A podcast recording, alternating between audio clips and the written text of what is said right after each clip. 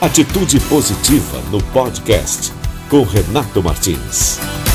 Ainda é cedo para falar em retomada, mas três experiências internacionais com shows para grandes plateias já estão acontecendo de novo em três lugares diferentes do mundo. Público de 5 até 13 mil pessoas estiveram presentes nesses espetáculos musicais, obedecendo alguns protocolos de segurança sanitária. No fim de semana que passou, Espanha e Estados Unidos fizeram seus testes. No sábado, um show em Barcelona, os espectadores precisaram usar máscaras e passaram por um teste de Covid antes de entrar no local. Mas manter o distanciamento não foi necessário. A apresentação foi da banda espanhola de pop rock Love of Lesbian.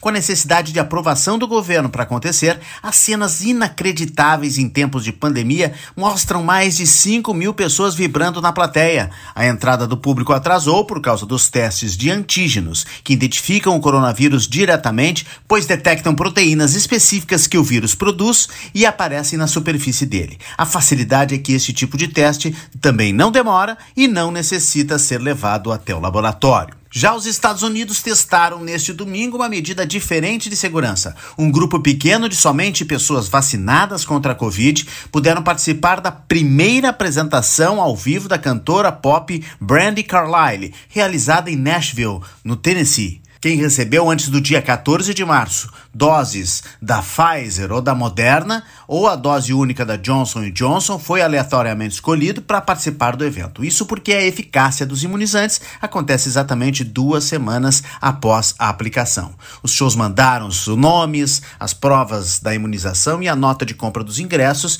e foram escolhidos os vencedores no dia 25 de março.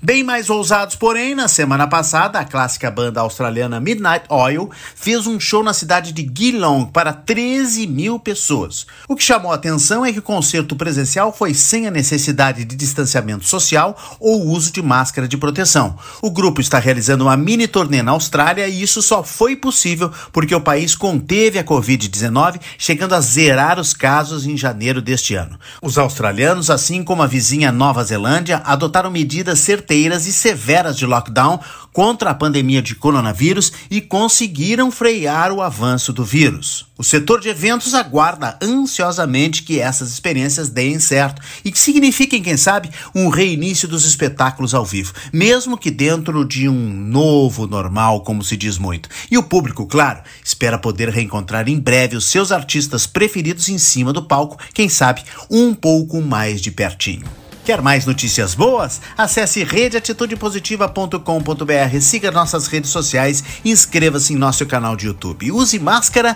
e até a próxima. Atitude positiva, porque tem muitas histórias boas para contar.